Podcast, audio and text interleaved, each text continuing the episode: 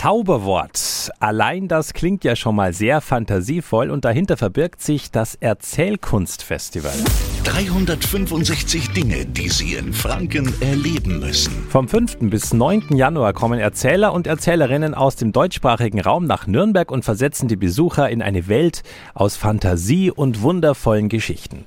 Michel Zirk ist der Veranstalter. Was machen denn erzählte Geschichten mit uns eigentlich? Ich sage immer, ich erzähle die Geschichte ja nur, aber der Film läuft ja in den Köpfen derer, die zuhören. Deswegen reden wir auch ganz oft vom Kino im Kopf.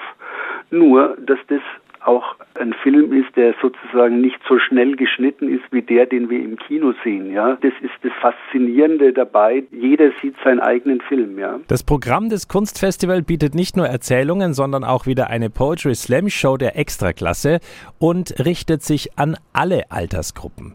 Infos zu allen Spielorten und allen Künstlern gibt es natürlich auch online. Auf radiof.de haben wir nochmal alles für Sie zusammengefasst. 365 Dinge, die Sie in Franken erleben müssen. Täglich neu in Guten Morgen Franken um 10 nach 6 und 10 nach 8. Radio F.